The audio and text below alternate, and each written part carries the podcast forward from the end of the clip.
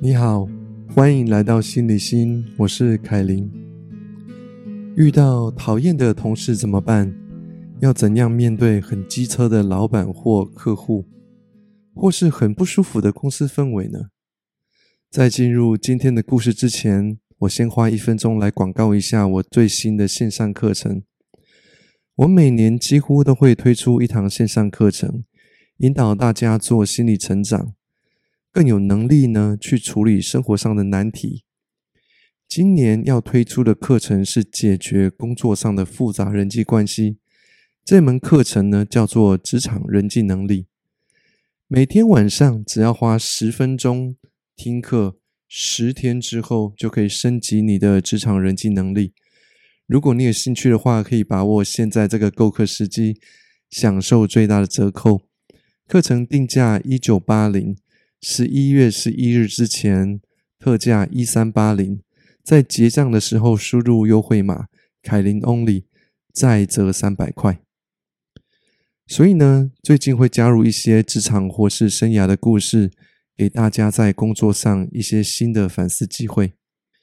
今天要讲的故事是我自己的故事，是我自己在二十多年前出去国外闯天涯的故事。总共有三部曲，这是来自于跟我合作线上课程的公司学思库，他们邀请我给他们的学员做的三堂线上讲座。先跟大家说一下，我在做讲座的时候呢，说话会比较活泼一点，做好心理准备。好，那现在就让我们进入国外生活三部曲的第二部曲——文化冲击让我超尴尬。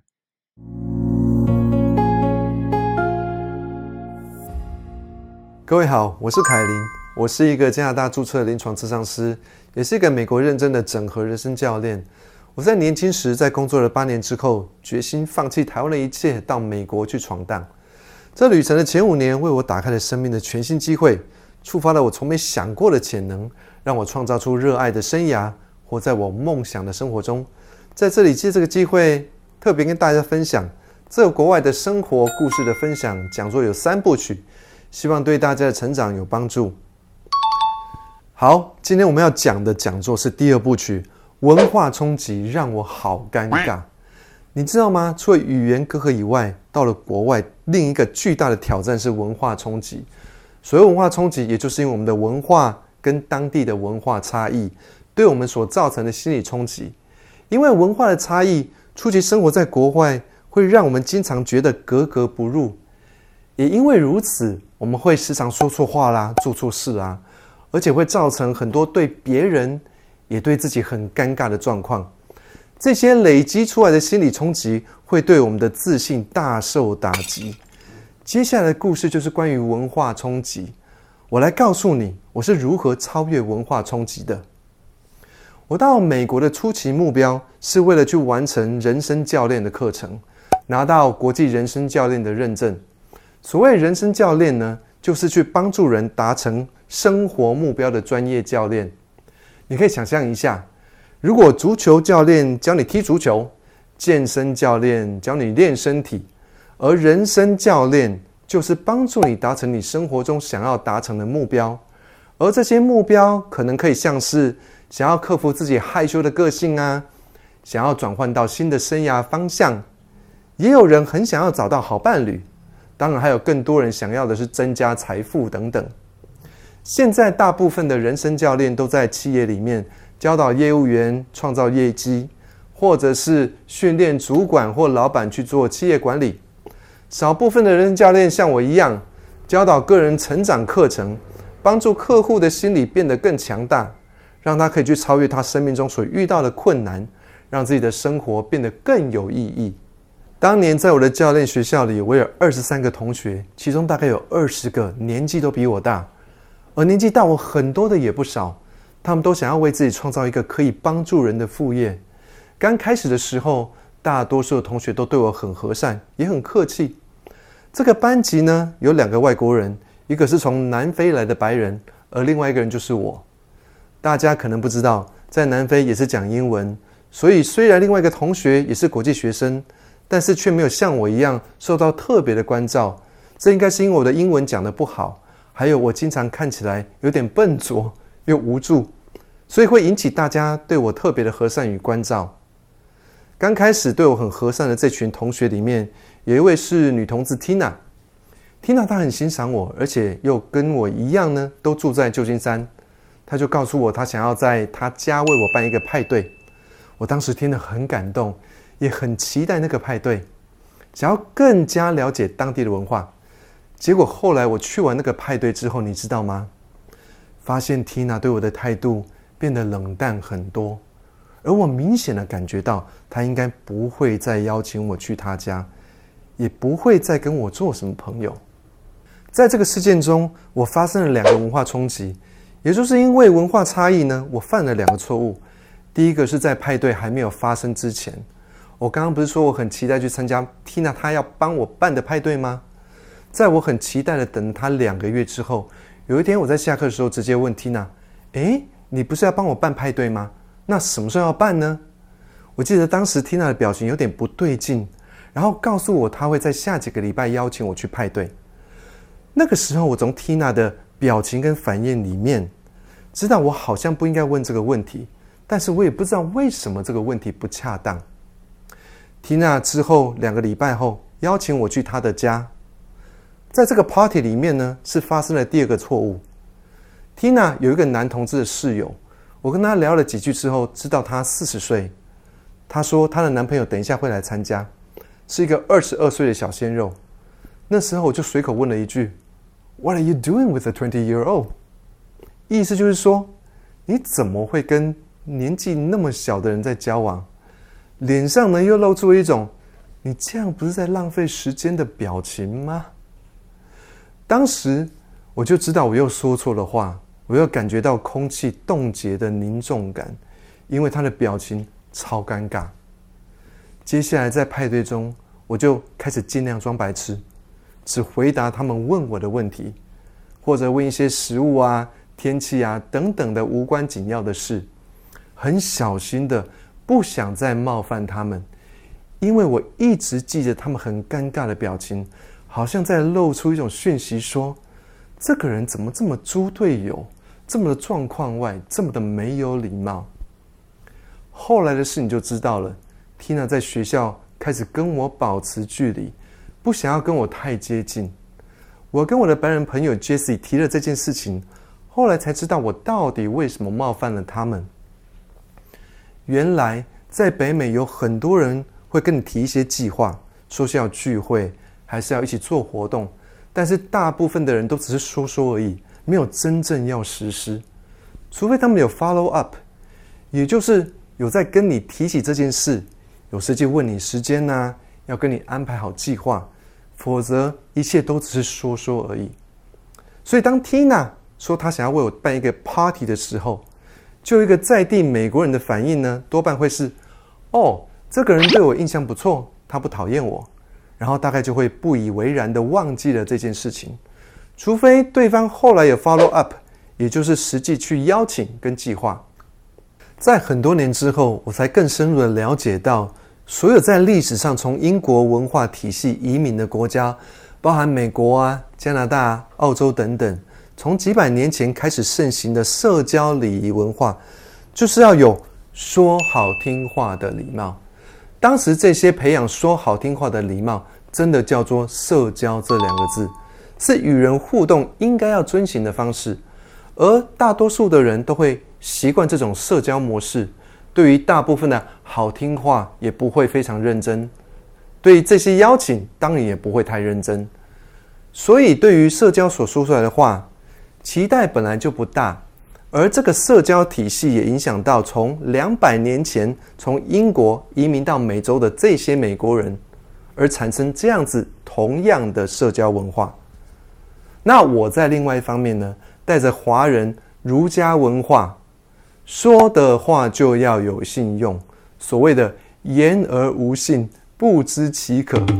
这样子的态度来面对美国人，他们当然会觉得很奇怪，甚至被冒犯到。你可能会想，说的话本来就要有信用，不然说要干嘛？对呀，其实本来就应该要这样子，比较有道理，而他们自己心里也知道，说的话应该要有信用的。所以，当我直接当面问 Tina 为什么要办我的 party 却无消无息的时候，等于是拆穿了他其实本来没有真心想要为我办派对的一个谎言。你想一想，他本来对我一个善意，但是因为文化不同，却被我逼着要面对自己的谎言，这样子是不是超尴尬呢？而我对 Tina 室友的冒犯也是一样的。我们当年在台湾感情关系比较纯情的氛围里面，而我以为全世界人都会跟我一样，想要跟年纪相当的人认真交往，发展长期的亲密关系。但是当年的美国啊。早就超越了纯情年代很久了。大文化里面有一种开放的特性，尤其是在旧金山这种风气开放的大城市里，大家在恋爱的选择中，早就普遍打破了对于性别、年纪、阶级、人种等等不同的传统架构。所以简单来说，在当时旧金山或是纽约这种开放的大城市中，每一个人都知道自己有。权力去选择他想要如何谈恋爱，只是玩玩也好，或者暂时性的伴侣也好，只要不犯法，什么都可以被接受。而我对 Tina 室友所说的那句话：“What are you doing with a twenty-year-old？” 你跟一个小你这么多岁的年轻人在一起，不是在浪费时间吗？听在他的耳朵里面，好像在笑他。你到底在干嘛呢？当时在台湾的纯情文化。撞击到了美国大城市的开放文化，虽然没有谁对谁错，但是我那个时候确实对于这个先进文化不够了解，显露出一种非常保守的态度。当时的我完全不明白，每一个人为了要能够做出不同的选择，不管是在性别、年纪、阶级、人种，都要经历常年艰苦的奋战，很多抗争。加上很多平权运动，才能够建立出更开放的社会，让每一个人都能够更自由自在的生活。后来更深入了解这个辛苦的平权过程之后，我更觉得自己像个白痴猪队友啊！不过也因为有这样子的机会，才能够让我扩展心中的视野，了解到一个社会自由的进步需要多少努力的奋战。也让我更尊重、更珍惜在美国文化中我自己所享受到的自由。在这个世界中，我学习到缇娜室友所选择的生活方式跟恋爱方式，也许不是我想要的，但是我必须尊重他们个人所做的选择。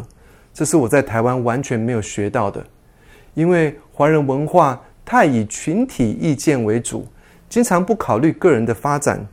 所以才会造就很多不同的声音被大环境强压下去，造成了很多的悲剧啊。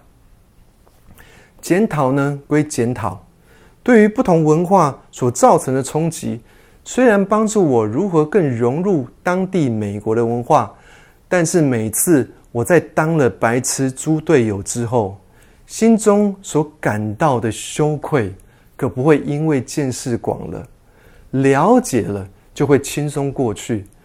每一次我只要发现自己又出糗了，又冒犯别人了，我的自信啊都会一次又一次的备受打击。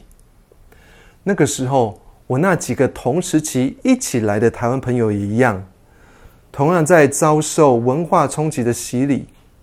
这些让我们倍感羞耻的冲击，把我们的头啊一次次洗得挫折不堪。严重打击着我们的自信。我们几个有一阵子都不太愿意跟美国人说话，因为很担心自己又要说错话，又要感觉自己是白痴猪队友，又要被我们的羞愧狠狠的折磨。不过，如果你看了我在上一个讲座所谈的我的故事，你知道我是怎样强行突破语言障碍的，你就大概知道我可不会这样子轻易放弃认输。虽然我自己本身很讨厌蟑螂，但是我知道我有小强一般的坚韧生命力，绝对不愿意简简单单就被打倒。同时也相信我一定可以变得更强大。果然，不久之后，我的转折点就出现了。当时教练学校的主要老师 James 是一个非常酷的白人，大概五十出头，而且呢，他已经学习佛法有一阵子了。James 对我们的教导的理论也有很深的智慧存在，包含许多深层意识的探讨跟引导。虽然我在台湾的时候很早就知道静坐对于修炼身心很有帮助，但是我真正开始认真打坐，是因为 James 老师的启发。James 老师真的很棒，这也是我在出国就学中发现最珍贵的宝物之一。在美国啊，尤其是在加州。只要你眼睛睁亮一点，你会发现美国确实有很多在台湾遇不到那种珍贵老师。他没有像我们被华人的传统群体文化所束缚，而在鼓励自我发展的美国文化中生长，自由的发展成为他自己。而我的人生教练老师 James 就是这样子发展成非常聪慧的身心灵导师。他是启发我发挥潜能。变成自己第一个最重要的关键。当我们开始上课不久之后，有一天，James 突然走到我的面前，他停下来告诉我：“你可以从台湾来参加我的课程，我真的很欣赏你的勇气。你选了我的学校，让我觉得很荣耀，因为你很有智慧。”我记得当时听了他这么对我说，心里在想：“哎，你们这些阿兜啊，是不是随便在讲讲客套话？应该都不是真心的吧？”所以我也没有太在意，只是尽量好好的继续学习。毕竟我都已经放下台湾所有的一切，置之死地而后生的来到了美国，来这里吃这个修佛的阿多啊老师所煮的蛋仔面，而且豆干一次就切了一百万台币。我有本钱不好好的学吗？当然是要能够捞到多少算多少啊！没想到过了三四个月之后。James 他又来了一次，他在大家面前认认真真的在表扬了我一次。他说：“Robin, I can't believe what a wonderful being that you are. You're so wise, you're so kind. I hope you know that.” 他的意思就是说，我不敢相信你是多么棒的一个存在，你是如此的有智慧，而且如此的慈悲。我希望。你知道自己是这样的。他说完这句话之后，以一种非常温柔的眼神盯着我好几秒。这个时候，好像有一件非常神奇的事情发生了。好像他这句话跟他的眼神化成一把钥匙，打开我尘封已久的潜能。用武侠小说的语言来说。就是一个绝世高手，他在传内功给我，帮我打通任督二脉。在那个当下，让我惊觉到，原来我这个人根本就不是我以前所想象的那个样子。在那天之前，我从来就不会把自己归类在聪明的那一群人里面。我虽然知道自己不笨，但是要有人说我的才能很平庸，我也绝对不会反对。因为我就是在那样的环境里面长大，从来没有人告诉我我可以变成什么样优秀的人物。在我的世界里面，只有限制，只有乖乖的顺从。有时候就算会不满，也只能把头低下来。当学生的时候，就乖乖的去把功课做完；上班的时候，也尽量乖乖的把工作做完。让我来告诉你，我小时候是什么样子的。我没有上过幼稚园。就直接去了一年级，而且第一次考试的时候就不及格啊！我到现在还记得，当时我跟妈妈哭诉着自己为什么没有考及格。有一次我去参加一百公尺赛跑，虽然在电视上看过很多次，第一名的人都会冲过终点线，但是在我快跑到终点要拿到冠军的时候，我竟然很自然的把自己的头从他们所拉出来的那条线下面钻过去。在潜意识中，我压根就不认为自己应该拿到任何荣耀。而在三四年级的时候写作文，题目是我的志愿，我完全想不出来以后可以做什么，就随便参考了左边、右边同学他们的答案。后来老师来了家里做家庭访问的时候，告诉我母亲说：“哎，你们家的凯琳很不错啊，她以后想要当老师跟医生。”记得当时很谦逊的我的妈妈转过来跟我说，摸摸我的头啊，说：“不用想那么多啦，哎，有工作做就好了。”当时呢，我只会害羞的点点头。很有趣的是，这么多年过去了。我现在真的成为了智商师跟人生教练，已经在做着类似医生跟老师的工作超过十六年了。而就在我写这个演讲稿的两个钟头前去陪我妈吃饭的时候，她还在告诉我：“啊，不用这么打拼呐，不用做这么辛苦啦。”哈，你看，我们华人文化里面呐。有多么的在鼓励我们不用太认真当自己，结果却变成了我的母亲她疼我的方式，让我带你回到那个 James 送给我的神奇时刻。当他第二次认真对我说那些话的时候，我突然间听进去了，因为那是从我出生以来感觉到第一次有人深深的这样子看见我，而且不只是被当成一块璞玉，而是被当成一颗罕见的宝石来看待。就在 James 看待我的眼神渗透进我心中的时候，我看着周遭的二十三位同学，从来没有接受过老师这样子的赞赏。他们每一个人都用自己天生的语言在学习这门课，其中有一位还因为学不懂而放弃了课程，其他也有很多人都是公司的高级主管，但大多都不是很能够懂 James 在传授的内容。而我一个英文很不行、见识又不广的台湾孩子，怎么从来没有听不懂 James 在教的内容，而且还常常可以举一反三，马上设计出令全场很讶异的练习？我心中这个时候闪过一句话：难道他说的是真的吗？接着我的心里突然就明白了，他说的确实是真的。我确实有一定的资质，而且这个资质好到超越了语言的隔阂跟文化冲击。看起来我应该是这群同学里面的第一名。天哪！原来我以前完全误解自己了。我活了三十年，完全不知道自己有可能这么的优秀，却还一直低着头耍白痴的把自己当成庸才来对待。当下，我的任督二脉被 James 打通了。他说的话，“You're so wise and so kind”，完全解放了华人文化。我的亲朋好友、我的师长，还有特别是来自于我自己，对于我自己的限制。从那天开始，我对自己的潜能完全不再怀疑，抱着“我本来就做得到”这样子的心态。继续学习下去。果然，在学校的最终测验中，有几个同学没有过关，包含一位主管跟一个心理师，而我正好是最后一个测验的学生。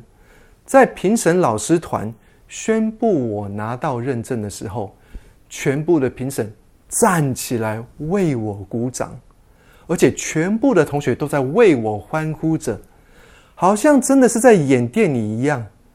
那是我生命中第一个最重要的自我认同的时刻。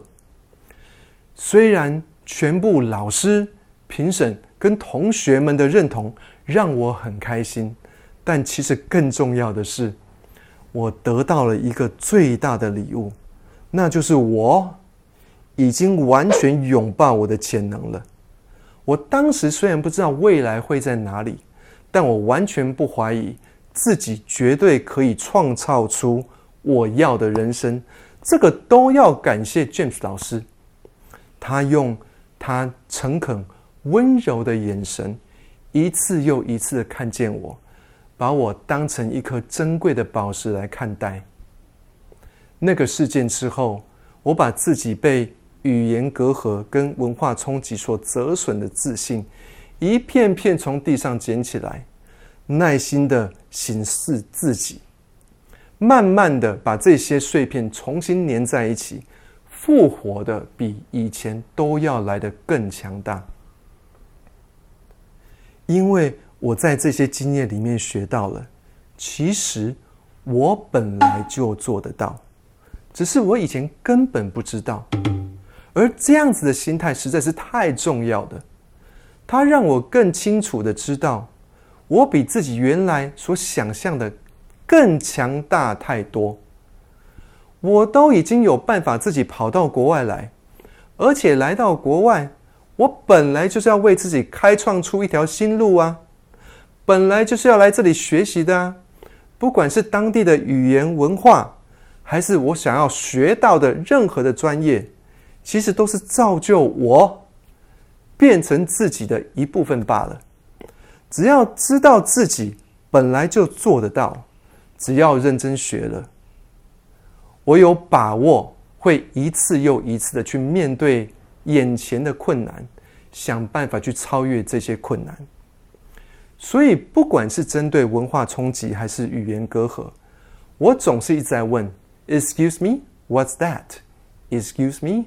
What's that? Excuse me. What's that?